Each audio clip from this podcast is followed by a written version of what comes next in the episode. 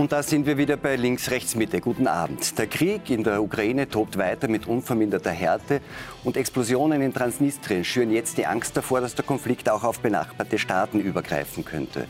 Europa sichert der Ukraine weiter uneingeschränkte Solidarität zu und plant ein Ölembargo.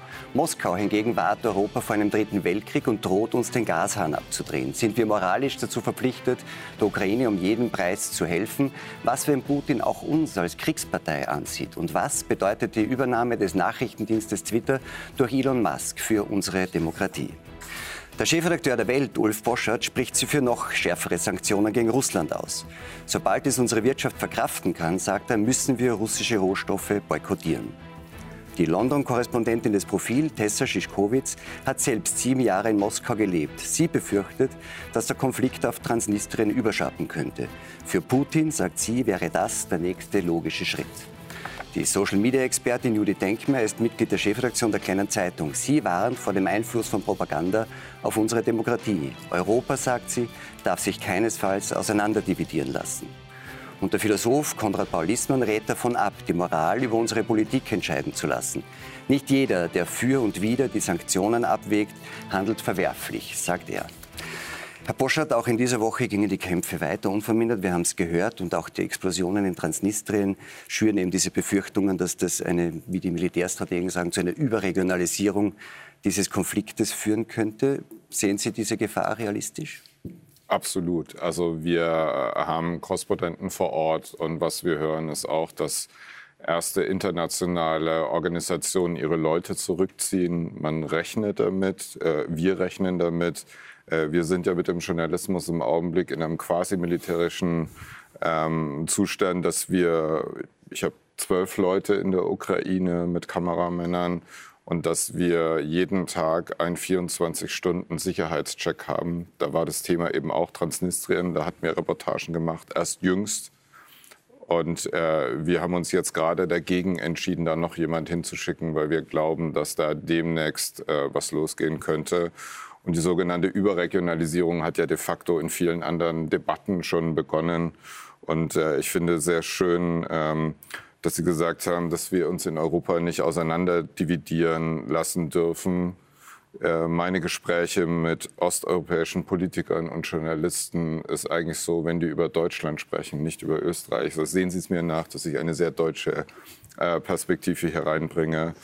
Ähm, dann würde ich sagen, der Riss ist durch das, was in der Ukraine, durch den Angriffskrieg von Putin passiert, nicht kleiner, sondern größer geworden. Und äh, ich finde es sehr bedauerlich. Zwischen Ost und West in Europa, meine Ja, also die äh, polnische Kollegen, wenn die Klartext off the record mit uns sprechen, auch wenn wir die Position der Bundesregierung ja scharf kritisieren, ähm, die sind sehr ein eindeutig. Ukrainische Kollegen ich, ich habe in meiner Redaktion in den vergangenen sechs Wochen zwei Kollegen begrüßt. Arthur Weigand äh, ist in Mariupol geboren. Äh, wir haben eine andere Kollegin, die äh, nördlich von Odessa geboren ist, die sozusagen deutsch-ukrainische Migrationsgeschichten haben. Und deren Blick auf den Konflikt ist etwas, was uns sehr wertvoll ist. Aber man neigt dazu nicht, eine europäische Idylle zu bemühen, sondern ganz im Gegenteil, die Vorwürfe für und über Deutschland sind sehr scharf. Jetzt könnte ja sagen, diese, diese, dieses, der Topos der Überregionalisierung, der kommt nicht nur von den Militärstrategen, sondern ist auch Teil, wenn man so will, des ukrainischen Narrativs. Der ukrainische Präsidentenberater Serhij Leschenko hat jetzt äh, davor gewarnt und hat gesagt, Russland äh, wird auch NATO-Staaten angreifen. Ähm, zugleich sagen alle diese Militärstrategen, das würde äh, Russland militärisch bei weitem äh, überdehnen. Schon ein nächster Krieg nach diesem ist eigentlich für das Militär der Russischen Föderation nicht denkbar. Ähm, warum schürt man dann weiter die Angst, dass da ein Angriff auf einen NATO-Staat kommen könnte? Das ist eigentlich doch militärisch vollkommen unrealistisch. Ähm, ich finde ja die Pathologisierung von Politikern und Staatslenkern schwierig. Aber ich finde, Wladimir Putin ist so in your face, hat er was äh, Psychopathisches. Und ich glaube, dessen Strategie mit Provokationen zu sehen, mit Sticheln, wo sind die Leute? Also ich glaube, heute war das heute ein Flugzeug, das in den schwedischen Luftraum eindringt. Die Schweden und die Finnen überlegen, äh, in die NATO zu gehen. Äh, das ist so, ich glaube, es gibt diese berühmte Szene, die für mich Putin wunderbar erklärt Ähm, er schätzt Angela Merkel, die sprechen beide Deutsch-Russisch, die haben diese gemeinsame Vergangenheit in der DDR. Und Angela Merkel ist ja eine kluge, selbstbewusste Frau, sie mag nur keine Hunde. Und in diesem Moment, wo er fürs Fotoshooting einfach einen großen Hund reinführt, um einfach zu sehen, du hast Angst davor, ich weiß, dass du Angst hast und ich will, dass du Angst hast. Und ich glaube, ähm, diese Fragestellung, greift der NATO-Staaten an, ja oder nein, äh, wenn Sie mit einem estnischen Politiker ähm, sprechen, dann ausgeschlossen ist es nicht. Und ähm, ich würde mal sagen, das Psychopathische, so wie sie es im Augenblick von Putin ähm, so inszeniert wird, hält halt alle auf Zack und macht den vollkommen unberechenbar. Aber wenn wir ganz nüchtern uns die Zahlen angucken, dann würde ich sagen, das Land ist jetzt schon overstretched. Äh, die Verluste sind enorm. Und äh, ich kann es mir auch nicht vorstellen, aber wir können es bei ihm einfach nicht ausschließen. Und das ist ihm auch wichtig, dass man es nicht ausschließen Das ist also ein interessanter Punkt, oder, Herr Liesmann? Die, diese Rationalitätskalküle der Außenminister der Russischen Föderation, Sergei Lavrov, waren die jetzt wieder äh, vor dem Dritten Weltkrieg und auch wieder vor einem Atomschlag. Das war ja relativ zu Beginn der Invasion so einmal ein Thema, also diese Versetzung in einen höheren Alarmzustand der Abschreckungskräfte. Würden Sie auch sagen, dass das ähm, einerseits militärisch unrealistisch, aber eine Art Kalkül ist, dem auch sowas wie Irrationalismus ähm, oder eine psychopathische Prädisposition des Präsidenten zugrunde liegen könnte? Oder, oder gehen wir da eigentlich in die Sackgasse mit solchen Interpretationen? Äh, nein, ich glaube nicht, dass eine Sackgasse ist, äh, denn wenn es äh, sozusagen militärisch irrational wäre, mit Atomwaffen zu drohen, warum hat man dann Atomwaffen? Äh, es wäre ja absurd. Äh, ich bin ja, sie einzusetzen.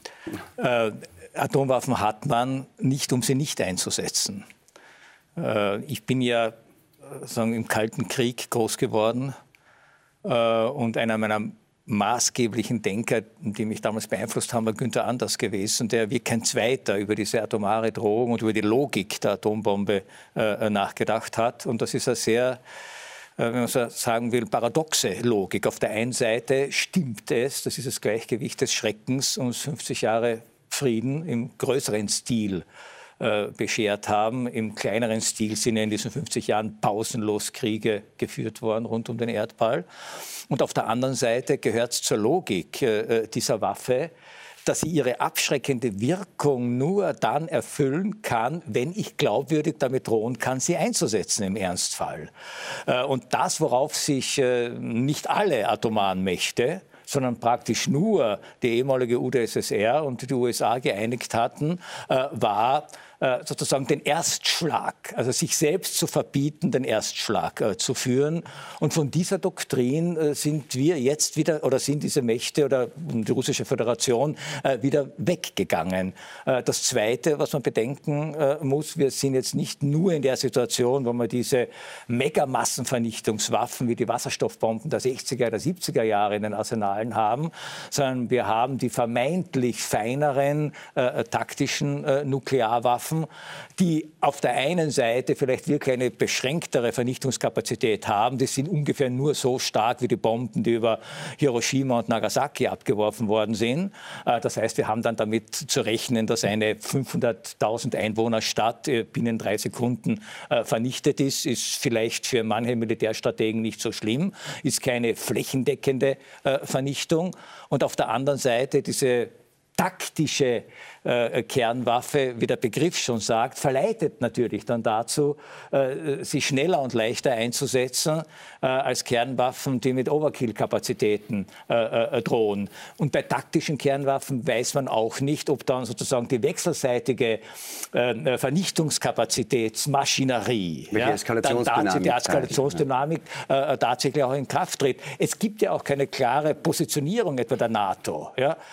Was ist, wenn so eine eine Waffe eingesetzt wird gegen Kiew, gegen Odessa äh, oder vielleicht nur aus Demonstration über freiem Feld, wo halt dann ein paar Dörfer verdampfen. Wie reagiert man darauf? Ist das jetzt das Szenario, wo man selbst atomar zurückschlägt? Äh, oder würde man das tolerieren, solange es nicht über äh, äh NATO-Gebiet oder EU-Gebiet äh, passiert? Das sind lauter offene Fragen. Und das weiß natürlich auch der russische äh, Außenminister und der russische Präsident. Deshalb können sie auch äh, in, mit diesen Kalkülen spielen. Aber ist das nicht die rote Linie, wenn man sagt, ein Einsatz von nicht konventionellen Waffen, Klar. dass das, also wir haben das ja in Syrien nicht gemacht. Ja, und ähm, da ich, waren. Äh, das, das, mag schon sein. Ich habe es nur nicht gehört. Ich habe die, die offizielle Wordung ist immer angemessene Antworten. Ja, da, dahinter ja, bleibt es dann opak. Es ist nicht definitiv gesagt worden, der Einsatz von taktischen äh, Nuklearwaffen, egal ob jetzt im Gebiet der Ukraine oder außerhalb des Gebiets der Ukraine, ist genau der Punkt, äh, wo die NATO-Antwort selber auch äh, nuklear sein kann. Diesen Satz habe ich noch von niemandem gehört. Ich wollte nur ganz kurz zurückkommen auf, auf, auf Ihre Ausführungen über die, über die paradoxe Logik der atomaren Abschreckung. Diese Logik hatte aber, wenn, auch wenn sie paradox war, hat sie eigentlich nie gerechnet, jedenfalls nicht im öffentlichen Diskurs, sondern mit psychopathologischen äh, Prädispositionen bei den Einzelnen. War, das war so eine paradoxe Logik, aber eigentlich hat niemand damit gerechnet, dass irgendjemand aus einer individuellen psychopathischen Prädisposition, so wie Sie sie beschrieben haben, hängen, dass, der, dass, dass, dass das deswegen passieren könnte. Glauben Sie, dass das tatsächlich realistisch ist, dass das das Spiel ändern könnte? Äh, naja, so einfach war es ja nicht, ja, weil man hat auch äh, im Kalten Krieg versucht, sich wechselseitig zu pathologisieren. Ich erinnere nur an äh, äh, Reagans Formulierung von Russland oder von der Sowjetunion aus dem Reich des Bösen. Ähm, das äh, war natürlich schon auch eine Dämonisierung äh, und von russischer Seite waren die USA ja immer der große Dämon. Ähm, das ist das eine. Und das andere, es gab ja auch ähm, die Befürchtung, die völlig realistische Befürchtung, dass es gar keine Pathologie braucht, äh, sondern einfach es genügt ein technischer Fehler. Äh, und wir sind ja mehrmals äh, nur ganz knapp vorbeigeschrammt an Auslösefaktoren eines atomaren Schlagabtausch, einfach aufgrund von Computerfalschberechnungen, falsche Identifizierung von anfliegenden Raketen und dergleichen mehr. Und in so einer aufgehitzten Situation, also also man darf sich ja, muss sich das überlegen. An entscheidender Stelle hat man dann zwischen zwei und drei Minuten äh, Zeit zu entscheiden, wertet man das als atomaren Angriff und schlägt zurück oder äh, ist es ein Fehler am Radar oder sonst wo. Äh, das ist in Friedenszeiten äh, schon ein ziemliches Problem, in so kurzer Zeit solche Entscheidungen treffen zu müssen. Und man stellt sich das vor in so einer aufgehitzten Situation äh, in, im Rahmen eines aktiven Krieges, äh, wie wir es jetzt haben. also ich muss ehrlich sagen, diese Nonchalance, der manche sagen, na, der Putin wird das schon nicht machen, das sind reine Drohungen. Ähm, auf der einen Seite unterstellt man ihm immer, weil er eben äh, offenbar für uns nicht mehr berechenbar äh, erscheint, äh, dass das, was er sagt, äh, gerade weil er nicht berechenbar erscheint, der dann doch zugetroffen hat. Der hat auch gesagt, er wird nie in die Ukraine einschmieren, äh, einmarschieren, das sind Drohgebärden, damit möchte er seine Verhandlungsposition verbessern und dergleichen mehr. Und da waren alle baff erstaunt, dass er das, das doch getan doch hat. Warum soll das jetzt, wenn mit Nukleararsenal gedroht wird, warum soll das jetzt plötzlich anders sein? Frau Schischkowitz, ist also ein, ein Subthema in dieser Diskussion ist äh, internationale Ordnung, Logik in der internationalen Politik, auch wenn sie militärisch so grundiert sind. Ähm, und dazu hätte auch immer gehört, sowas wie internationale Gremien der Vermittlung. Als der UNO-Generalsekretär Guterres in Kiew zu Besuch war, sind äh, so Raketen, nach langer Zeit wieder Raketen in Kiew explodiert. Würden Sie sagen, das zeigt, dass für Russland die internationale Ordnung auf all diesen Feldern eigentlich obsolet geworden ist? Ich glaube, es sind diese Provokationen, die wir mit, den, mit der Drohung mit Nuklearwaffen haben, mit der Bombardierung von Kiew, wenn Guterres gerade dort ist. Ähm, alle diese Dinge sind sozusagen äh, verbale Bomben, die Putin wirft, um uns auch vor sich herzutreiben. Und ich glaube, es ist ganz wichtig, dass man erstens sich nicht darauf einlässt, ähm, die Eskalation auch verbal genauso zurückzuspielen und auch zu schauen, was am, am Boden des Krieges stattfindet. Und wenn man das, was Putin angekündigt hat, nachvollzieht, dann ist sozusagen der Krieg in der Südukraine, der sich ziehen kann bis nach Transnistrien, das kein NATO-Land ist, der nächste logische Schritt. Das heißt aber auch natürlich, dass man ernst nehmen muss, dass Russland im, jetzt im April getestet hat neue äh, Raketen, die mit Atomwaffen bestückt werden können und die sozusagen parallel zu seinem Landkrieg uns immer sozusagen die nächste Stufe schon vorzeigen. Das heißt, wir können uns nicht zurücklehnen und sagen, gut, äh, der droht nur und der bellt nur und der wird nicht beißen. Wir müssen schon damit rechnen. Aber gleichzeitig ist es natürlich wichtig, dass wir schauen, was am Boden tatsächlich passiert. Und jetzt sind erstmal die nächsten zwei Wochen, ist diese südukrainische äh, Offensive der Punkt, wo man schauen muss, ähm, ob, wie weit die Russen da noch kommen. Weil das ganze Gerät über die Nuklearwaffen hat ja auch damit zu tun, dass in Russland selber niemand merken soll, dass der, der, der Krieg so wahnsinnig schlecht läuft. Ja? Dass also die ursprüngliche Idee, dass man die Ukraine denazifiziert, offensichtlich nicht funktioniert. Das heißt, er muss jetzt mal für den 9. Mai zum Beispiel, um dort eine schöne Siegesparade hinzukriegen wie jedes Jahr, da braucht man ja nur ein bisschen lügen, das wird schon funktionieren für die russische Öffentlichkeit. Äh, und da werden schon genug Soldaten noch da sein und genug Kampfbomber, die über Moskau fliegen, über den Roten Platz, um so zu tun, als wäre eh alles spitze. Und es würde alles gut laufen. Aber die Frage ist, was präsentiert er jetzt tatsächlich als kleinen Sieg? Und da ist im Moment zum Beispiel die Möglichkeit, dass er die Besetzung der Stadt Cherson äh, ausgibt als das, was sich verändert hat, was ja auch sich tatsächlich verändert hat. Mariupol wissen wir immer noch nicht, ob er das so ganz hundertprozentig verkaufen kann als besetzt. Aber Herrschon hat er und dort steht jetzt schon die Lenin-Statue, die 2014 abgetragen wurde, wieder da. Und es gibt Berichte vom ukrainischen Geheimdienst, dass dort jetzt ähm, eine Art Proxy-Staat äh, errichtet werden soll, sodass Putin dann am 9. Mai sagen kann, wir haben da einen Landgewinn gemacht und das ist der Anfang von der gesamten Und das will man ihm natürlich sagen, auch vom Westen her nicht äh, sagen, quasi zugestehen. Deutschland jedenfalls hat angesichts dieser Entwicklungen seine Position und seine Haltung vor allem zur Lieferung von schweren Waffen geändert. Vielleicht schauen wir uns kurz an, was Wirtschaftsminister Robert Habeck zu dieser Meinungsänderung in einer Videobotschaft gesagt hat. Selbst wenn man nichts tut, beteiligt man sich am Töten. Und ich glaube, in der Situation, wo die ukrainischen Menschen um ihr Leben kämpfen gegen Vergewaltigung, sich schützen müssen vor Erschießungen und Massakern, muss man sie mit Waffen unterstützen, wissend, dass das zu weiterem Tod führt. Die Ukraine kämpft für ihre Freiheit und ihre territoriale Integrität. Sie kämpft aber auch für die Werte Europas, für die Friedensordnung und für die Freiheit.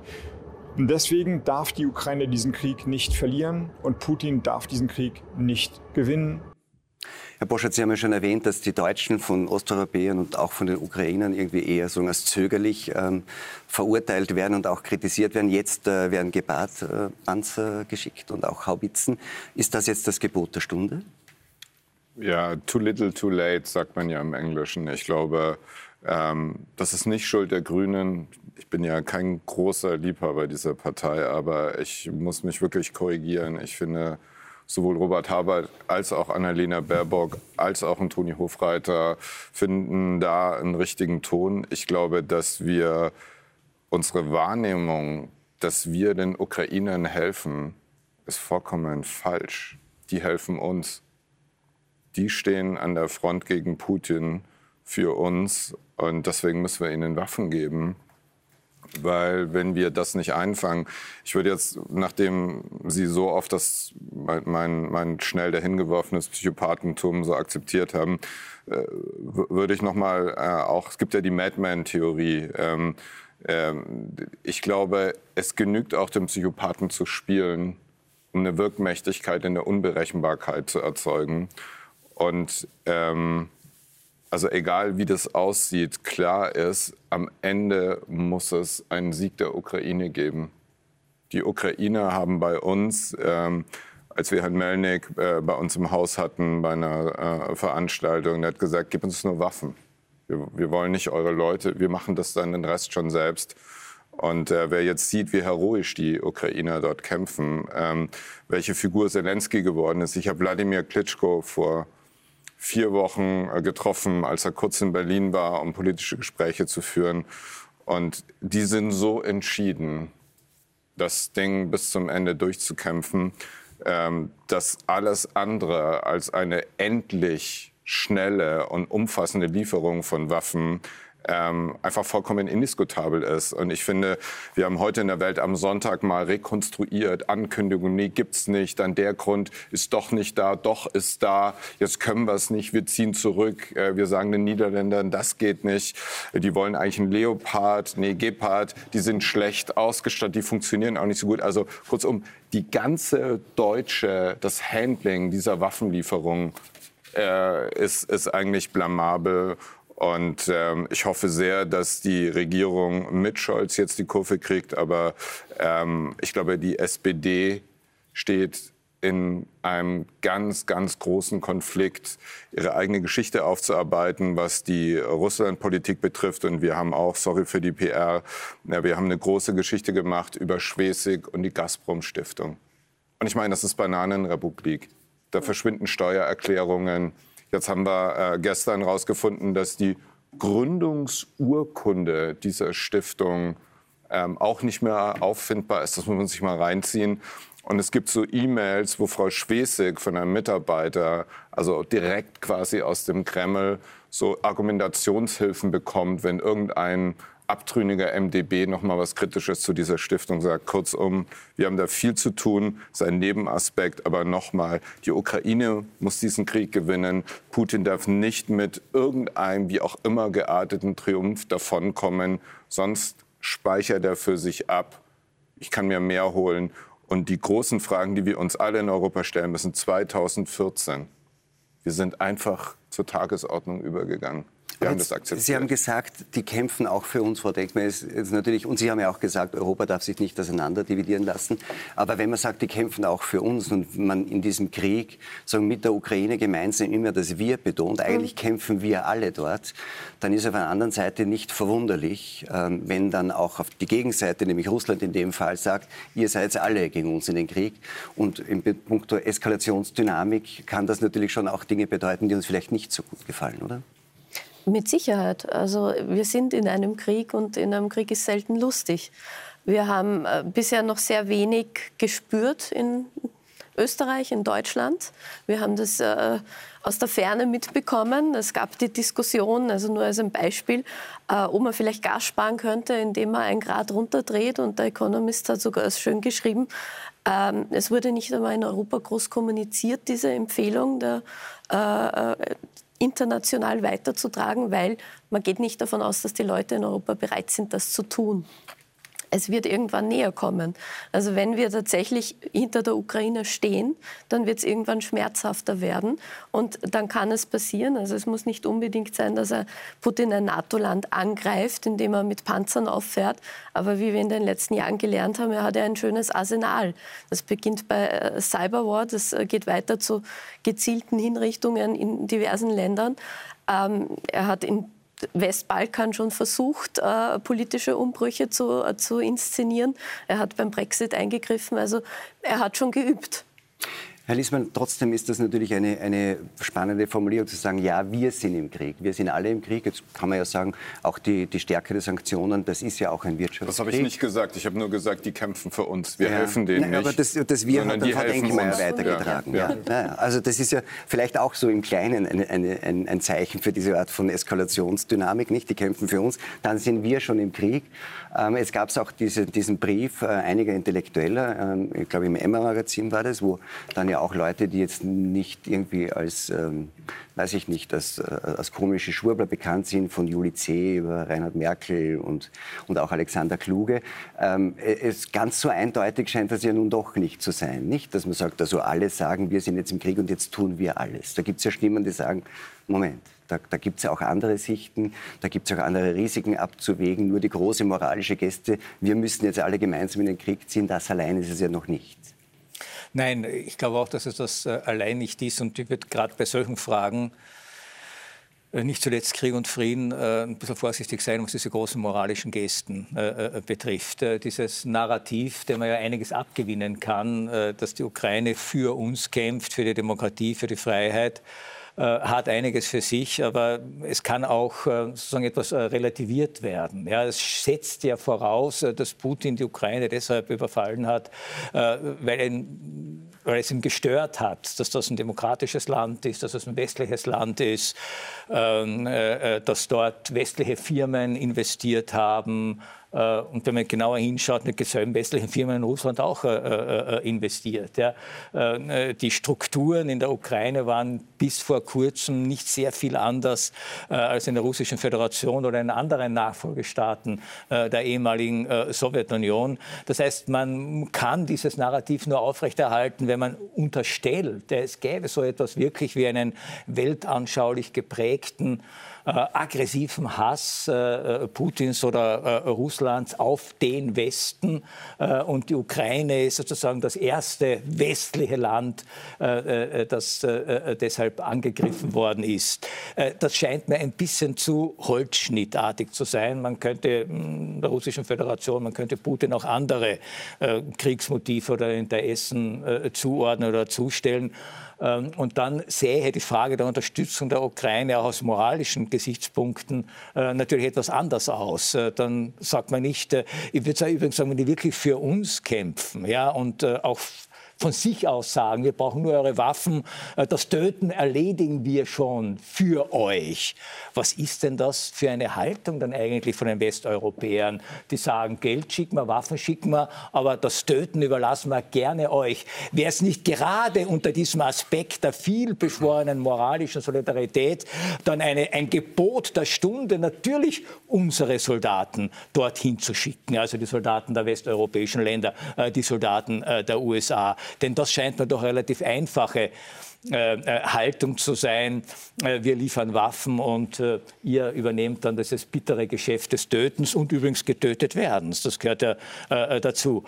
und auf der anderen Seite könnte man natürlich sagen, ja, es gibt gute Gründe für die Europäische Union, für die USA, sehr viel lautere Gründe, vielleicht auch einige wenige lautere Gründe, weil es eben auch um ökonomische Interessen geht, weil es um äh, Machteinflusssphären geht, die Ukraine äh, äh, zu unterstützen. Aber es ist kein kategorischer Imperativ, der jeden jetzt dazu zwingt, ähm, gleichsam sich als Kriegspartei zu fühlen. Aber das da ist ein also, bisschen was, da geht aber jetzt was, da geht aber jetzt ein bisschen was äh, durcheinander oder ja. mehreres, einiges. Ähm, also, ähm, Sie haben jetzt zweimal so eine Drehung dessen, was die Ukrainer sagen.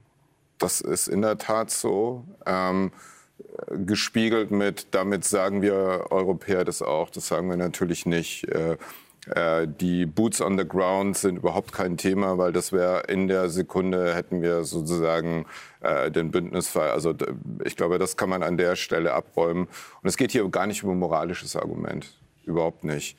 Und es geht auch nicht darum, dass diese Kausalverknüpfung, die Sie gemacht haben, das ist einfach nur, beides ist richtig, aber es ist nicht, hängt nicht kausal zusammen. Dass Putin den Westen verachtet, artikulierte er schreit uns ins Gesicht. Und ähm, ob er Christopher Street äh, Days zusammenprügeln lässt, ob er Journalisten erschießen lässt, ob er jede oppositionelles Medium ähm, einstellt, was er jetzt getan hat. Das ist auf dem Weg zu einer Diktatur. Der verachtet den Westen. Wenn ich, ich bin sozusagen Transatlantiker, alles, was uns was bedeutet, Meinungsfreiheit, Demokratie, Menschenrechte, Rechtsstaatlichkeit, er verachtet es, er sagt es. Aber wir haben keinen Krieg deswegen, vielleicht auch, sondern er hat ja in seiner Rede ganz deutlich angekündigt, er hat gesagt, Lenin die Lusche hat den Ukrainern gewissermaßen dieses Selbstbestimmungsrecht gelassen. Mein Blick auf das russische Großreich ist ein anderes. Ich glaube, das ist die vielleicht umgreifendere Idee. Beides das, ist richtig, genau. aber es ist nicht verknüpft.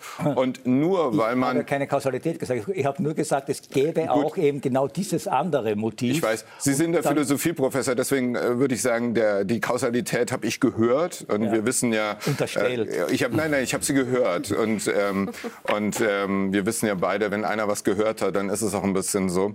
Ähm, und ich glaube, dass wir ähm, diese Frage diskutieren können.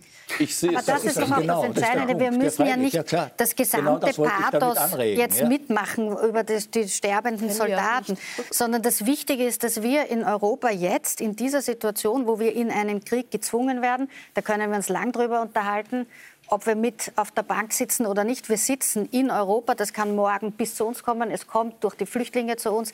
Es kommt durch die Gefahr bis zu uns. Und es ist unsere Verantwortung als westliche Demokratien, sogar Österreich könnte man in diesem Fall mal als westliche Demokratie bezeichnen, äh, da auch Lösungen mitzutragen. Ob wir das in einem europäischen Kontext machen oder jedes Land für sich. In Deutschland, das ist ja interessant, ich, ich stimme ja mit Ihnen überein, man könnte da viel mehr machen. Aber in Deutschland hat der Bundeskanzler wenigstens gesagt, es handelt sich um eine Zeitenwende mhm. und hat das, äh, hat das Militärbudget aufgestockt und immerhin Waffen hingeschickt. Und Präsident Zelensky wurde eingeladen, so viel. so viel. aber immerhin auch vor dem Deutschen Bundestag zu sprechen. Er redet und danach gab es irgendwie alles blamabel. Aber kommen Sie mal in die kleine Bananenrepublik. Hier ja. wird nicht mal die Öffentlichkeit darauf vorbereitet, dass es hier Änderungen gibt und dass wir mitgefordert sind, auch unter Umständen Einbußen durch diesen Krieg hinnehmen zu müssen und dass wir dafür was tun müssen. Und da meine ich, brauchen wir kein großes Kriegspathos. Ja. Auch dieser Brief von den Intellektuellen in Deutschland, das, man muss ja auch unterscheiden, manche von denen haben das, sind ja keine bösen Menschen, äh, die sind nur Pazifisten gewesen, weil wir aufgewachsen sind in einem pazifistischen, äh, in einer Ära, wo wir gedacht haben, es gibt keinen Krieg mehr und wir können statt Verteidigungsbudget äh, den Klimawandel äh, bekämpfen. Und das wird, schon so irgendwie schön weitergehen. Nur das ist jetzt nicht der Fall. Wir müssen uns darauf einstellen, müssen Lösungen finden und müssen uns auf, zumindest mal darauf äh, einstellen, dass wir nicht so tun können, als wär, würde es nicht stattfinden. Und es hätte, Entschuldigung, es hätte nicht seit 2014 eine Art Krieg stattgefunden. Ja. Also das ist ja nicht so, dass es jetzt, es ist jetzt nur eine andere Phase dieses Kriegs. Und wir wurden seit 2014 eigentlich ständig in irgendeiner Weise, entweder über, über das Internet, über äh, Wahleinmischungen oder ähnliches, boykottiert von Putin ja. und haben nicht reagiert. Und in Österreich hat noch niemand Entschuldigung dafür gesagt, dass wir äh, noch 2015 uns noch abhängiger von russischem Gas gemacht haben. ja, oder 2018 Putin noch zu einer privaten Hochzeit hier eingeladen hat. Äh, naja, der erschießt Leute bei uns im Tiergarten in Berlin. Ja. Und ähm, also ich, ich, ich finde auch diese Personalisierung interessant. Der, der, der erschießt. Also sehr viele dieser Vorgänge, die sozusagen unschöne Begleiterscheinungen vieler internationaler Auseinandersetzungen zwischen vielen Staaten sind und nicht nur Russlands. Ich glaube, das kann man dazu sagen. Ähm, die, die, die, die kommen nicht so sehr in die Personalisierung. Lassen Sie mich mal kurz zwei Dinge zusammenfassen, die ich interessant fand, nämlich, was Sie gesagt haben, die Öffentlichkeit. Wir haben noch nicht darüber geredet, was eigentlich so im, im öffentlichen Raum passiert und das das müssen. Und da würde ich gerne äh, zurückkommen auf, auf, auf, das Unternehmen, in dem auch die Welt erscheint, die Axel Springer AG, die ja in der Frage der Unterstützung der Ukraine eine besondere Rolle einnimmt, würde ich sagen, in Deutschland und auch sich besonders eindeutig äh, positioniert. Vor allem der stellvertretende Chefredakteur der Bild-Zeitung und Kriegsreporter in der Ukraine, Paul Ronsheimer. Ich möchte vorschlagen, dass wir uns kurz etwas anschauen, was er gesagt hat. Schon, ähm, glaube ich, Mitte März gewesen, aber glaube ich, für diese, diese öffentliche Debatte doch einigermaßen typisch. Vielleicht können wir das kurz sehen. Ich schäme mich nur noch für dieses Tagesordnungsdeutschland, diese kalte Politik. Man muss sich das mal vorstellen. Während Vlodo Zelensky dort geredet hat, waren hier Sirenen zu hören, hier in Kiew, wieder Luftsirenenalarm. Er bittet verzweifelt um Hilfe. Er weist auf die dramatischen Fehler hin, die die Politik gemacht hat. Er sagt, wie kann es sein, dass Amerika mehr hilft als Deutschland? Und was ist die Antwort unserer Politik? Wir reden über Corona. Mir fehlen da wirklich die Worte. Ich finde es deswegen so interessant, weil ihr gerade auch in, in, Ihren Medien und von Ihnen persönlich, ich habe das auch immer sehr interessant äh, gefunden und auch, kann ich hier sagen, so gesehen, äh, es liegen Jahre hinter uns, in denen Sie äh, und, und viele Ihrer Kollegen besonders empfindlich reagiert haben, wenn Journalismus und Aktivismus verwechselt wurden. Und jetzt sehen wir in der Sache, wo man sagt, wir stehen moralisch auf der richtigen Seite, macht man aber genau das. Naja, ich finde, also um jetzt mal über Paul zu reden, der macht einen fantastischen Job. Der ist, seit es losgeht, ähm, Tag und Nacht im Einsatz. Ähm, wir wissen alle, ähm, dass der seit Maidan jedes Jahr fünf, acht, zehnmal dort war. Sicherlich der deutsche Journalist. Äh, ich hoffe, ich trete jetzt keinen Kolleginnen und Kollegen zu nahe, der das Land also bis auch in die tiefe Provinz am besten kennt. Und diese Rolle, ich glaube, das müssen wir trennen. Sie sind ja auch Journalist und wissen, es gibt einen Kommentar, das war ein mhm. Kommentar, und es gibt die Reportagen die er ähm, gerade äh, gemacht hat. Aber man ähm, muss, das war in einer Diskussion ja, ein Kommentar, weiß, in den Reportagen ist ja, es ja ganz gleich. Ja, na, naja, die Reportagen beschreiben erstmal, was ist und seine, äh, seine Aufnahmen und seine Filmaufnahmen in, der, in, in den Schützen, aus den Schützengräben, seine Reportagen aus der Provinz, wo jetzt die nächsten Angriffe zu erwarten sind, das sind einfach sehr, sehr gute Reportagen. Es hat sich ja selbst bei den Kollegen im öffentlich-rechtlichen Rundfunk, die sonst immer spöttisch über die Bild geredet haben, durchgesetzt, dass es sehr gute Reportagen sind. Das war gerade ein Kommentar von Paul. Er hat den auch so ähnlich dann in der Bild geschrieben. Äh, wir haben das auch getan. Das ist eine politische Haltung, die wir diskutieren. Wenn Sie die Welt ja. ansprechen, wir sind nicht aktivistisch. Stefan Aus sieht es bei uns ganz anders. Ähm, Jacques Schuster, immerhin Politikchef, sieht es auch anders. Äh, Im Feuilleton Laden Gladic sieht es auch anders. Wir diskutieren darüber. Und äh, Thomas Schmidt hat äh, das von Ihnen angesprochen, ein Stück gemacht, das ich äh, verehre Thomas Schmidt fragwürdig fand, insofern als dort sozusagen gesagt, wie demokratisch ist es gerade in der Ukraine. Kurzum, wir diskutieren, wir sind nicht Aktivisten, weil Aktivisten subsumieren alles Richtig, unter einer Haltung. Und wenn Sie bei uns in den Kommentarbereich gehen, sehen Sie, wir bilden die ganze Vielfalt ab. Was allerdings richtig ist, und darauf bin ich sehr stolz, dass wir 2014 nicht zur Tagesordnung übergegangen sind. Ein Kollege wie Richard Herzinger hat praktisch jede Woche darauf hingewiesen, was Putin da macht. Wir sind nicht drunter. Und was wir uns dafür haben anhören müssen, Kriegstreiber, Russenhasser, noch zuletzt vor sechs Wochen war das erste Porträt von Andrei Melnik, und ähm, da wird dann so insinuiert, der kam zu uns ins Studio. Ich habe ihn lange nicht mehr gesehen. Wir haben uns umarmt und das wird dann so geschnitten vor dem Springerhaus, äh, wehen gelb-blaue Fahnen. Und warum haben wir uns umarmt? Weil er sich daran erinnert, dass er, als er 2015 als Botschafter angefangen hat, kam er zu uns. Ich hatte ihn eingeladen und habe gesagt, erzählen Sie mal über Ihr Land. Und wir waren de facto die einzige deutschsprachige Redaktion, die sich dafür interessiert hat. Nicht paternalisieren, so ihr Ukrainer, sondern erzählt mal. Kurzum, das ist kein Aktivismus, würde ich sagen, sondern wir haben uns dieses Themas angenommen und wir diskutieren auch weiterhin in der Redaktion übrigens Aber das sagen natürlich weiterhin sehr mit, mit, mit, ja. mit sehr unterschiedlichen Positionen. Mit anderen Redaktionen glaube ich auch so.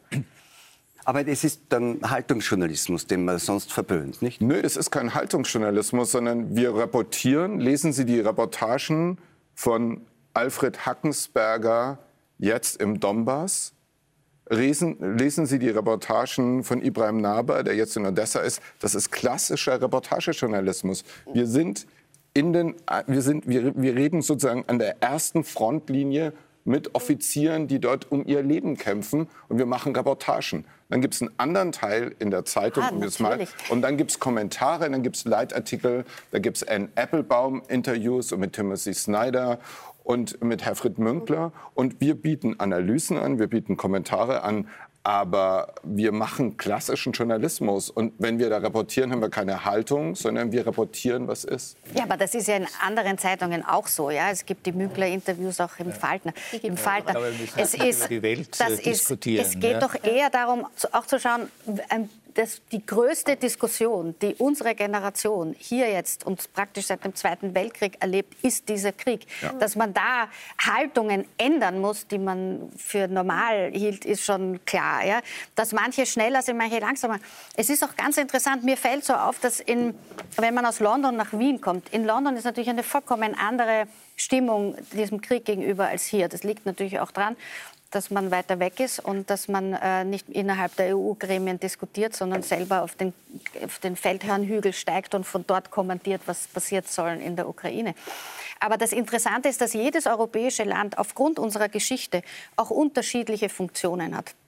Von Deutschland und von Österreich zu erwarten, dass hier jetzt innerhalb von zwei Monaten Krieg, zehn Wochen Krieg, eine grundsätzliche Veränderung der gesamten sozusagen politischen Strukturen und des, des, des Umfeldes passiert, das ist ein bisschen viel verlangt. Ich würde mir das wünschen, aber das geht in konservativen Ländern eben nicht so schnell. Ähm, es sind auf, in anderen äh, ähm, Funktionen also, ist Deutschland aber auch gar nicht so schlecht. Deutschland hat Flüchtlinge zehnmal so viel wie die Briten. Haltung ja? und Moral ähm, und im, im, im, in der öffentlichen Debatte in erster Linie auf ein Thema raus, nämlich, dass zum Beispiel Sanktionen, ja, immer sagen stärkere Sanktionen. Der moralische Impetus ist, man kann nicht gegen diese Sanktionen sein, man kann nicht gegen das Öl- und Gasembargo sein, seine moralische Verpflichtung, Interessenabgleiche zu sagen, was passiert eigentlich dann bei uns, was ist mit den Arbeitsplätzen, was ist mit der, mit der Industrie, geht das überhaupt, werden eigentlich moralisch diskreditiert. Man sagt, das ist sagen, der schnöde, sagen, das schnöde blöde wirtschaftliche Ding. Wahrscheinlich ist man auch irgendwie ein bisschen vom Gazprom bestochen. Es ist eigentlich kaum möglich, diese, diese Interessen abzuwägen. Da schlägt die Moral, oder? Das ist doch so. Äh, ja, also Herr Fleischer, wenn Sie jetzt mich fragen, äh, Sie wissen, dass ich eigentlich äh, Nietzscheaner bin äh, und gleichzeitig Marxist bin. Äh, und in dieser Doppelfunktion äh, weiß ich, äh, dass überall dort, wo von Moral die Rede ist, äh, was anderes drinnen steckt. Äh, das heißt also, diese Interessen, die Sie jetzt angesprochen haben, werden durch Moral übertüncht, aber sie werden dadurch nicht außer Kraft gesetzt.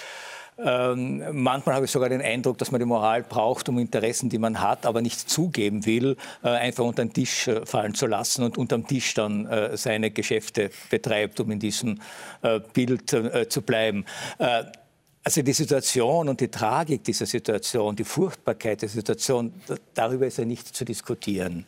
Äh, ich aber wenn ich das so sagen darf, ein gewisses Unbehagen, äh, wie jetzt Etikettierungen vorgenommen werden. Es kann sein, dass uns diese Situation tatsächlich dazu zwingt, äh, äh, unser Verhältnis zum Krieg, zum Einsatz von Waffen, zum Töten, zum Morden, zum Vernichten, zum Auslöschen von Städten zu ändern. Ich halte das allerdings für keinen Fortschritt. Ich würde das, dem, ja, das, das, Wort das progressiv. Liegt nicht an uns, da sind, werden wir hineingezwungen äh, von einem ja, schon, aber es ist trotzdem, Nachbarland Ja, aber es ist trotzdem nicht äh, für, für meine äh, sozusagen Begrifflichkeit ist es jetzt nicht progressiv. Äh, plötzlich für den Krieg zu sein. Das kann einen aufgenötigt werden. Wir sind ja auch nicht für den Krieg. Man, bitte? Für aktive Verteidigung vielleicht, weil Morden, Töten... Na, progressiv jetzt im Sinne jetzt von gesellschaftlich fortschrittlich. Aber ja. sind die Kategorien ja. progressiv und moralisch? Also ich bin natürlich äh, ich, Ihr Anhänger und äh, bin natürlich ganz bei Ihnen, dass wir ähm, bei der Marx-Lektüre immer sozusagen dekonstruieren können, was äh, sozusagen der, der, das Fundament äh, ähm, von, von also sozusagen die Moral ist Ausdruck der herrschenden Verhältnisse so. Aber es ist kein moralisches Argument. Ich glaube nicht, dass wir hier einen moralisierenden Ton haben. Ich finde erstaunlich, dass die moralischste Partei, die es in Deutschland je gegeben hat, die Grünen, eben nicht moralisierend argumentieren, sondern sie argumentieren mit unseren Interessen in Europa, die ich absolut nachvollziehbar finde. Ich bin das bei ist, Ihnen. Das ist in Ordnung. Bin, Herr Liesmann, Sie ja, wissen das. Ähm, ich, ich, ich, verachte in Teilen einen ein Wahnsinn, den wir in Deutschland haben. Da ist ja Österreich als katholisches Land gesegnet, ohne den Protestantismus und der Säkularprotestantismus, der eine einzige moralische Soße ist, die über alles gekippt wird. Ich bin Ihnen sehr dankbar, wenn wir darüber nicht sprechen müssen. Es gibt aber sehr kluge, kühle und auch klare Argumente dafür, warum wir diesen Krieg nicht einfach so abtun können als etwas, wozu wir eine Haltung oder ein moralisches Urteil äh, abgeben müssen, sondern sagen, da geht es um unsere Interessen. Und wenn ich das noch mal ergänzen darf, warum haben wir so lange auf Osteuropa nicht geguckt? weil es uns nicht interessiert hat, weil wir so waren, weil wir mit uns beschäftigt waren. Diese ganzen Dinge, die in den vergangenen zehn Jahren passierten, Putin hat immer wieder geguckt, wie reagiert der Westen. Syrien, dass die Israelis jetzt zum Beispiel nicht, ich meine, haben, es gibt einen jüdischen äh, äh, Präsidenten, es gab einen jüdischen Premier in der Ukraine, äh, die Nazis haben die Ukraine auch deshalb verwüstet, weil es eine riesige, große jüdische äh, Gemeinde und Kultur gab. Und Putin hat immer, immer, immer, immer mehr sich geholt und der Westen hat nie reagiert. Und insofern, das sind keine moralischen Urteile, sondern wir können rekonstruieren, wie es dazu gekommen ist. Und ich würde sagen, ich weiß jetzt nicht, ob wir jetzt Nietzsche bemühen äh, müssen, aber ich würde eher sagen Thomas Hobbes. Ja? Und ähm, wenn man eine skeptische Anthropologie hat, wenn man so jemanden ähm, der erkennbar, das ist ein Wolf im Wolfspelz, wenn man den zu lange gewähren lässt, dann holt er sich noch mehr. Und das ist die Logik. Also nur, ja, nur damit genau, wir uns beide verstehen, moralisches, moralisches Urteil ist es, ja, geht, darum geht es mir wir, null und die Haltung geht es mir ja, auch nicht. Da sind wir völlig d'accord. Aber wenn man schon Hobbes zitiert, dann muss man ihm zu Ende zitieren. Äh, denn am Ende steht dann tatsächlich der Krieg aller gegen alle.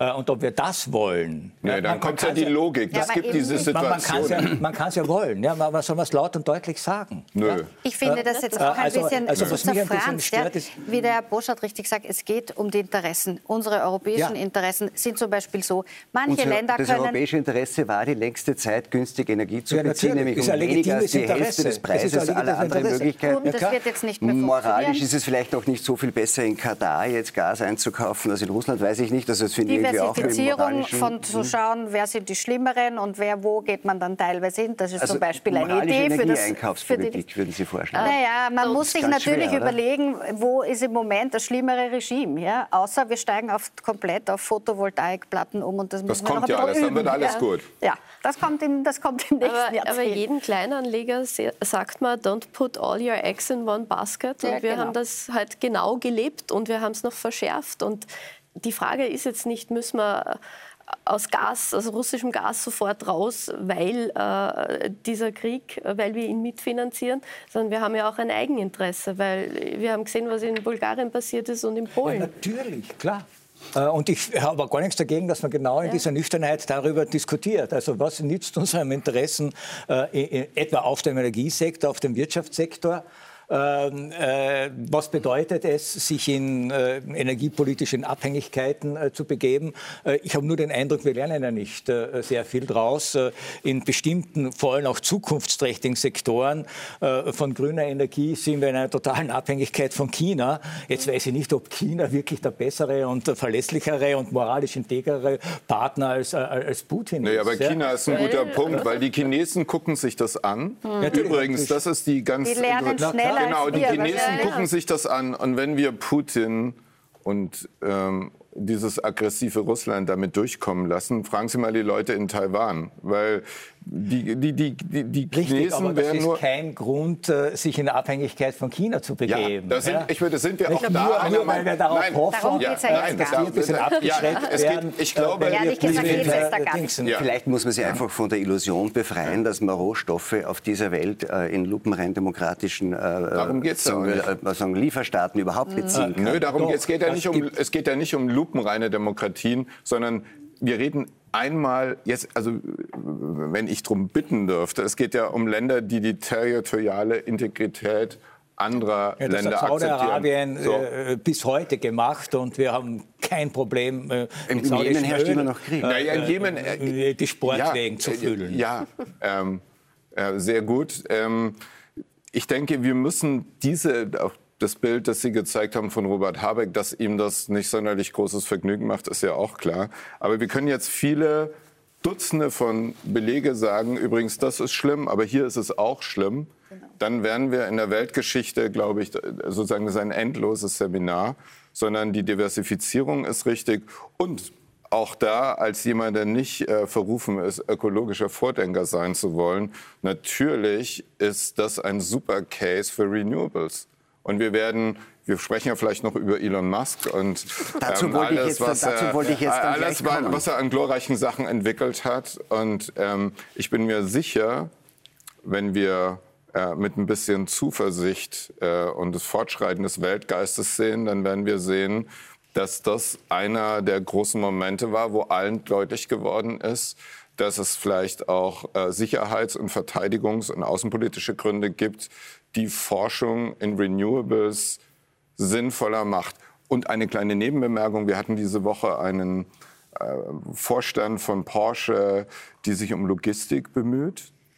Und die müssen ihre ganzen Lieferketten neu sortieren. Und natürlich ist das Szenario, Herr Liesmann, das Sie angesprochen haben mit China, natürlich allen ist klar, man lernt ja auch, dass man Dinge vielleicht nochmal neu sortieren muss. Und vielleicht ist ein Standort ähm, in Portugal ähm, etwas, was man mehr in Betracht ziehen muss. Und dann ein allerletztes. Wir haben auch zugeguckt, China in Serbien, China Afrika.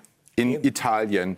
China in Afrika, Seitenstraße-Projekte. Wir haben uns null, wir waren einfach selbstverliebt, orientiert, hier äh, unsere, unsere sehr wohlständige ja, Demokratie zu verwalten. Strategie, dass ja, wir als wir gemeinsames Europäer, keine, Europa Es gibt keine europäische Außen- und genau. Sicherheitsumfall. Wir haben, wir Die haben, ich weiß nicht, stärken. wer es erzählt hat, aber die Europäer kaufen jetzt Waffen ein, alle. Und wir haben, glaube ich, 126 Waffensysteme.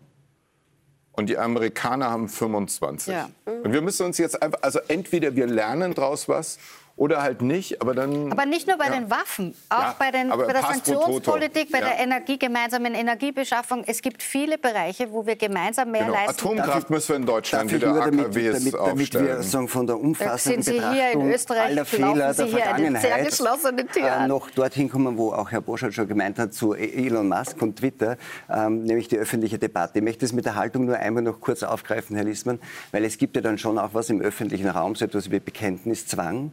Äh, die Haltung wird ja schon eingefordert, die wird vor allem zum Beispiel von russischen Künstlern eingefordert, die also einerseits ihre Jobs verlieren, kann man sagen, je nachdem, wie nah die am Staat dran sind oder Teile, sozusagen, wie man sagt, der Propaganda des russischen Präsidenten. Man differenziert dann. Aber ist diese Art von Bekenntniszwang, ist das, ist das etwas, was im, in der öffentlichen Debatte sinnvoll ist?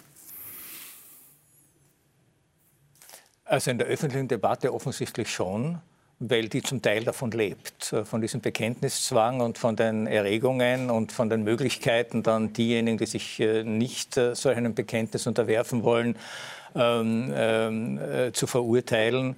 Äh, Das heißt, diese Spiele der Haltung und äh, der Moral, die wir vorhin schon äh, kritisiert haben, spielen natürlich in diesen öffentlichen Debatten eine ganz zentrale Rolle. Und da ist ein ungeheure, ungeheures, wenn man so, sagen will, Erregungs- und Empörungspotenzial vorhanden. Ob das tatsächlich im, Sinne jetzt einer funktionierenden Öffentlichkeit, einer funktionierenden politischen Öffentlichkeit äh, wirklich gut ist und das Beste ist. Äh, ob es jetzt auch im Sinne eines richtigen Umgangs, äh, etwa mit russischen Künstlern, das Richtige ist, das Ganze jetzt, die Kunst wirklich sozusagen zu reduzieren auf die Frage, wie nah steht der Akteur, der Protagonist, der Schauspieler, ähm, äh, der Dirigent zu Putin und dann danach, ich, ich, ich kenne ja sozusagen auch diese Richtergestalten nicht, das genau abschätzen können. Zwei Zentimeter von Putin, fünf Zentimeter von Putin, 15 Das Zentimeter, so ab nicht 20 stehen lassen, Zentimeter von. Putin äh, darf man wieder dirigieren oder singen. Äh, ähm, das heißt also, da wird eine Debatte geführt, äh, die mir ganz, ganz seltsam vorkommt. Vor allem, weil bei jeder Moral ist übrigens das Problem, äh, äh, dass sie immer äh, sozusagen einen Schatten mit sich trägt, nämlich den Schatten äh, der Doppelmoral. Ich kann mich noch erinnern, als ein vom Feuilleton verhätschelter Opernregisseur nach 2014, Ja, nach einer ach. Premiere äh, mit einem Stalin-T-Shirt aufgetreten ist, hat man applaudiert und das als wahnsinnig schickes, progressive, schicke, progress, äh, progressive Gestik äh, gefunden. Da hat keiner noch Boykott äh, äh, geschrien.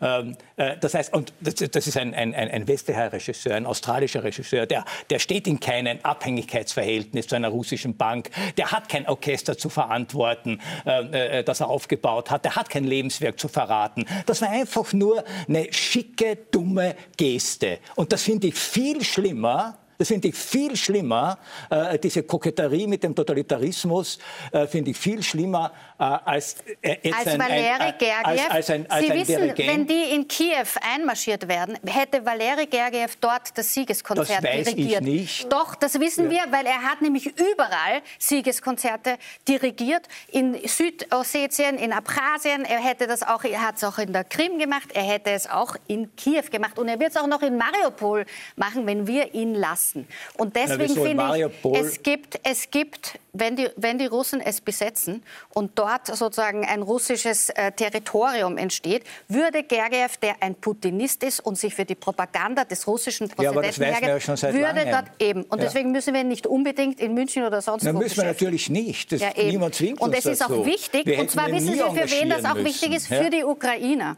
Wenn wir jetzt mit russischen äh, Propagandisten, die diesen Krieg gutheißen, gemeinsame Sache machen im Kulturbetrieb. Das muss nicht sein. Es gibt so viele russische Künstlerinnen und Künstler, die wir beschäftigen sollten, weil sie ja, vor Putin davongelaufen sind und keine, keine Beschäftigung und keine Jobs mehr haben. Das ist unglaublich wichtig, dass wir sagen, wir sind solidarisch mit allen Russinnen und allen Russen, die sich diesem Regime entziehen. Wir müssen nicht unbedingt denen, die sich Putin als, nicht, als ne? Propagandainstrumente äh, hergeben. Mit denen müssen wir keine davon, gemeinsame davon Sache machen. Davon sprach ich ja gar nicht. Ich finde, da muss sich einfach diese nicht. Fragen gefallen lassen. Ne? Also ja, ich finde, das glaube ich aber na, auch. Na, Fragen muss sich ohnehin ja. jeder gefallen lassen. Ja. Die Frage ist, ob man einen aufrechten Arbeitsvertrag kündigen kann. Deswegen. Ja, aber ich finde, also, ich, also wie gesagt, ich finde es sehr sympathisch äh, zu sagen, wir wollen ja keine, wir wollen ja jetzt keine Zentimetermaßabstimmungen und so weiter. Tun wir das. Aber, es werden ja immer mehr, äh, genau das, was genau, Sie jetzt zu Recht gesagt haben, passiert ja gerade nicht. Das ist ja ein schlagendes Argument. Es werden ja immer mehr. Das ist ja das ist ja, ist ja ein schlagendes Argument.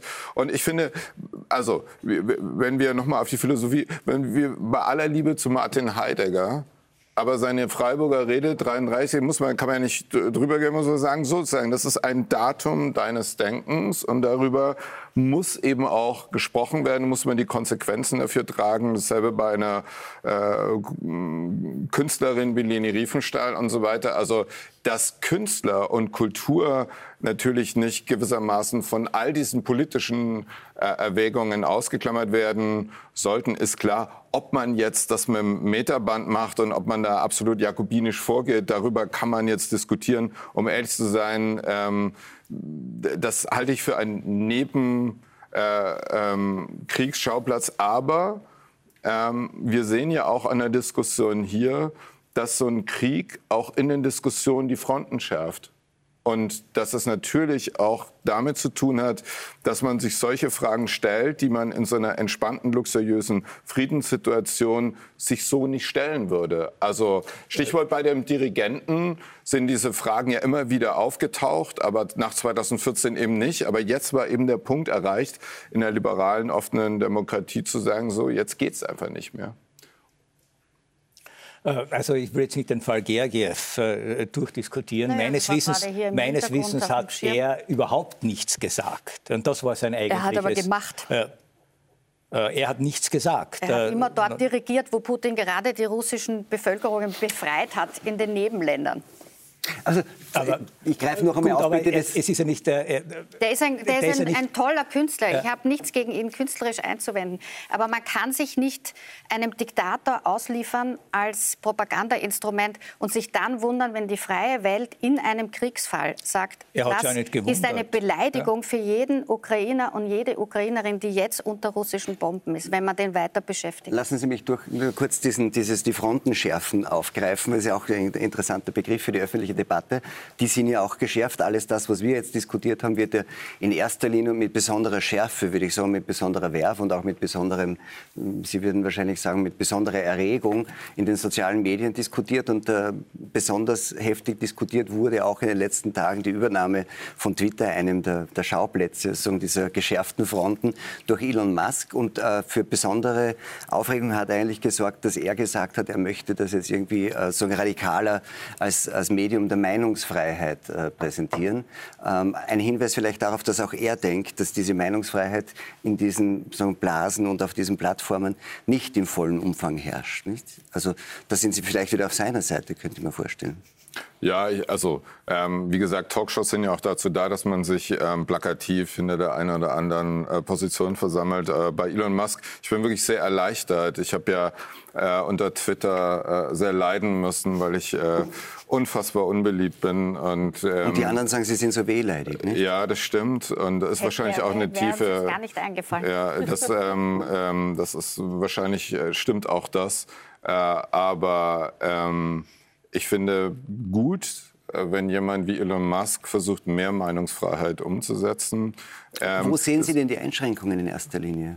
die jetzt weggenommen werden müssten? Wo, wo sehen Sie, dass das zum Beispiel auf Twitter Meinungsfreiheit eingeschränkt ist und wo Na, trauen bin, Sie ihm zu, dass er das ändert? Um ehrlich zu sein, ich bin neugierig, was er da machen will, weil es ist ja kulturell gewachsen.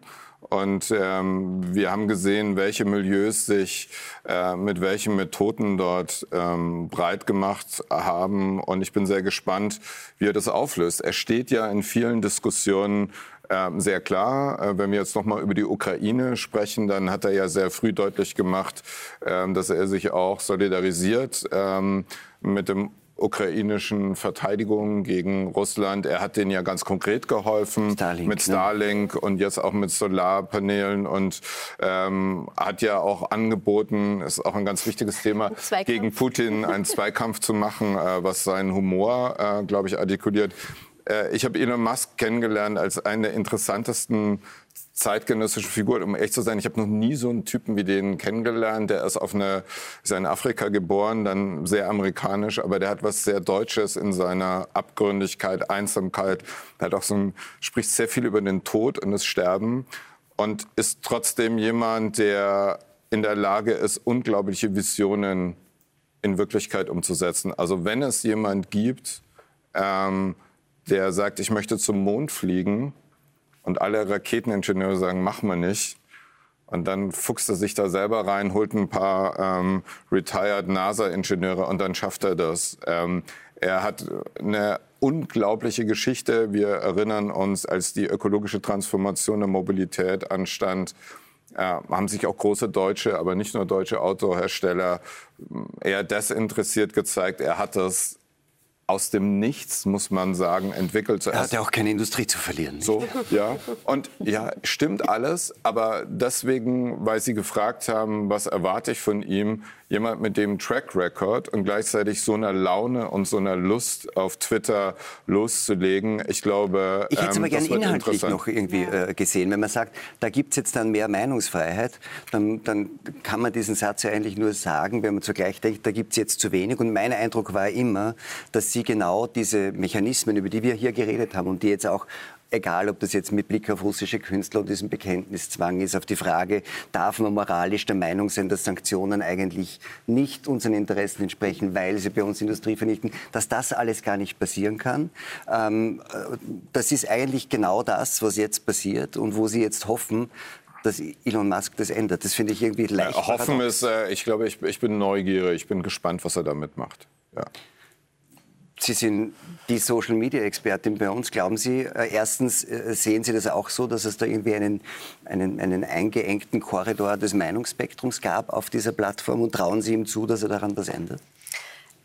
Ich bin mir nicht sicher, ob dieser Meinungskorridor wirklich so eingeschränkt ist durch Technologie, durch Twitter als Plattform, durch Löschaktionen oder nur durch äh, andere soziale Gruppierungen, die jedes Mal, wenn irgendjemand irgendwo etwas Unklares, Undeutliches, möglicherweise Falsches oder Unüberlegtes sagt, sofort drauf losstürmen. Ähm, wenn man sich anschaut, was Twitter moderiert und löscht, sind das sehr wenige Free Speech äh, äh, äh, Claims, sondern es sind vor allem Kinderpornografie, es sind äh, äh, überhaupt Pornografie, es sind sehr viele Hasskommentare unter Anführungszeichen, die ja dann auch oft äh, unter Meinungsfreiheit gelten. Ja, aber was kann das er heißt, dann meinen? Ähm, ich denke mal, dass er natürlich sich mit den Details gar nicht so klar befasst hat glaube, Elon Musk denkt auf einer höheren Ebene und äh, denkt eher groß und hat einen gewissen Spaß dran. Es gibt gewisse äh, äh, Interpretationen. Er hat eine bestimmte Satire-Seite gemeint, äh, die von Twitter gesperrt worden ist. Und das war der Auslöser, dass er äh, begonnen hat, sich dafür zu interessieren. Es gibt natürlich Falschentscheidungen. Das ist überhaupt keine Frage. Das ist in dieser Größenordnung, wenn man so viele Kom äh, Kommentare moderieren muss. Aber jeder von uns hat, glaube ich, schon die Erfahrung gemacht, dass er für etwas, was vollkommen harmlos ist, jedenfalls muss sagen, einen Sperrantrag irgendwie ähm, auf Twitter ja. über sich also ergehen kriegt, lassen wenn man, wenn man richtig ja. beliebt ist, kriegt man jeden Tag ähm, Dutzende genau. Leute, die petzen. Ähm, ist auch in Deutschland sehr beliebt. Ich habe eine Frage an Sie und ich kann es immer noch nicht abschätzen, wenn ja. Sie Social Media Expertin sind. Eine interessante Wahrnehmung sind sogenannte Bot und Bot-Armeen, mhm. die in Social Media entsprechende mhm. Wirkung. Da hat er gesagt, dagegen äh, will er vorgehen. Und dann gibt es natürlich jetzt schon ich habe keine Hoffnung. Ich bin auch kein Aktivist äh, für Elon Musk und Twitter. Ich bin da ja raus. Ähm, und Wirklich? Ähm, ja, ähm, außer ähm, es wird, es Heimlich geht gar nicht anders. Ja, nein. Ähm, äh, die kommen Frage ist zurück. performativ gibt es ja jetzt schon Teile des äh, von ihm sehr richtig als bit, verbitterte böse Menschen, die sich hinter der Vogue-Ideologie versammelt haben, die ja jetzt schon gehen, weil er es hat. Also allein durch die Tatsache, dass Elon Musk jetzt derjenige ist, dem es gehört. Gab ja auch die großen äh, Jakobiner in Deutschland wie Böhmermann und so weiter, die gesagt haben, jetzt müssen wir raus. Und allein dadurch kann man, also allein bei dem Gedanken kann ich schon äh, viel Aber das stärkt besser. ja die Meinungsvielfalt nicht unbedingt, oder? Wenn die, die man nicht mag, gehen. Nee, nee, es Aber- gehen ja, ich sag ja nur, dann irgendwie sozusagen, dann äh, bricht vielleicht in Teilen eine Monokultur auf. Er hat ja gleichzeitig, Ja. um sie zu beruhigen, zu sagen, er freut sich, wenn die schärfsten Kritiker von ihm auch drin bleiben. Aber er hat auch gesagt, wie die Sendung wie heißt ja links, rechts, Mitte, hat gemeint sozusagen ganz links und ganz rechts außen bei den Extremen.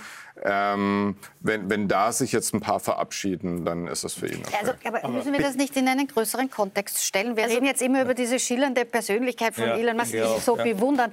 Also da muss man schon sagen, es gibt ein Riesenproblem mit Hate Speech im Internet. Da gehen Existenzen drauf und da werden auch politische Bewegungen so weit getrieben, dass es am Ende unter Donald Trump einen Sturm auf das Kapitol gab.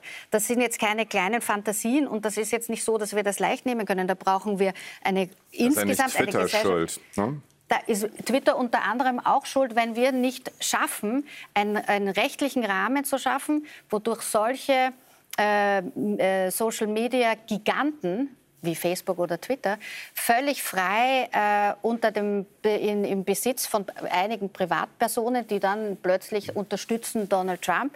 Also diese Wehleidigkeit auch von auch Elon. Musk zu sagen, er ist, er ist eigentlich ja ein moderater Mensch und wurde von der Vogue-Bewegung rechts vom Zentrum gedrückt. Da denke ich mir, oh, da war er aber nicht so ganz ideologisch sattelfest, dass er sich von ein paar Hate- Studenten da Hate Speech ist ja, wegtreiben äh, lässt. Ja. wenn ich das so beobachte in letzter Zeit, dann ist Hate Speech ja sehr oft das, was die anderen denken, nicht? Oder? Also wie, wie betrifft Sie das? Sie verfolgen das ja nehme ich an kaum.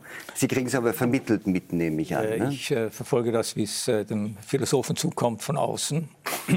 Also ich muss aus Twitter nicht raus, weil ich nie drinnen war. Äh, Es ist kein Medium äh, für mich. Also ich, mir mir fällt einfach so schnell äh, nie was Gescheites ein, dass man das dann. Aber seine äh, Wirkungen werden Sie nicht ignorieren, nehme ich an. Äh, Die Wirkungen, ignoriere ich nicht und die Debatte verfolge ich natürlich auch mit einem gewissen Amüsement. Ich habe mich schon gewundert, dass es einen Sturm der Entrüstung gibt, wenn jemand ein Medium übernimmt und verkündet, er wird dafür, weil es ein Meinungsmedium ist, für mehr Freiheit sorgen. Ich hätte eher gedacht, man muss sich entrüsten, wenn jemand ein Medium übernimmt und jetzt gleich sagt, und das und das und das und das wird jetzt nicht mehr äh, hier stattfinden können. Das heißt, Freiheit scheint, schon etwas zu sein, was uns schreckt. Natürlich beinhaltet Freiheit Risiko. Natürlich beinhaltet Meinungsfreiheit, dass Dinge gesagt werden, äh, die fürchterlich sind, die uns alle äh, oder die vielen, vielen von uns äh, sehr unangenehm sind, die wir einfach für falsch halten. Aber es ist das Wesen der Meinungsfreiheit. Ja? Äh, äh, gäbe es keine Meinungen, die ich für falsch halten kann, dann weiß ich, ich lebe in einer Welt, in der es keine Meinungsfreiheit gibt. Ja? Äh, das ist relativ einfach. Und was Meinungsfreiheit betrifft, das wäre sozusagen meine äh, Überlegung zu Elon Musk und die Übernahme von Twitter stehe ich ganz radikal auf den Standpunkt von äh, John Stuart Mill. Das ist das wichtigste Freiheitsgut, das wir haben. Und es gibt keine Meinung, es gibt, wenn man um Meinungen geht. Wir re- reden jetzt nicht über Aufrufe zur Gewalt. Es gibt bei John Stuart Mill in diesem wunderbaren Essay on Liberty dieses wunderbare Beispiel. Ich kann über einen Geschäftsmann, äh, den ich für korrupt halte, widerwärtig halte, ausbeuterisch halte, kann ich alles sagen. Ja, ich darf nur eines nicht tun. Ich darf mich nicht vor sein Geschäft stellen mit einem Transparent, äh, bitte äh, lyncht diesen Mann. Ja? Äh, Das heißt also, die, der, Aufruf zur Gewalt äh, ist genau das Kriterium. Aber die Meinungen an sich, da kann keine Meinung so verrückt sein, äh, dass sie nicht das Recht hat, nach John Stuart Mill frei geäußert zu werden. Und zwar aus einem für mich ja, wirklich überzeugenden und brillanten Gedanken, nämlich entweder ist diese Meinung tatsächlich so sichtbar verrückt und falsch, dann brauche ich sie nicht verbieten und äh, bekämpfen, sie erledigt sich von selbst. Oder aber sie ist nicht so sichtbar verrückt und falsch, dann darf ich sie erst recht nicht verbieten, denn das könnte dann bedeuten, dass es ein Körnchen Wahrheit gibt, das gerade für mich, wenn ich ein Erkenntnisinteresse habe, äh, von Wichtigkeit äh, sein könnte. Und das dritte Argument von Mill, ähm, äh, finde ich auch äh, bezaubernd, dass er sagt, also das Recht, Meinungen zu verbieten, hätte nur derjenige, der weiß, dass er unfehlbar ist.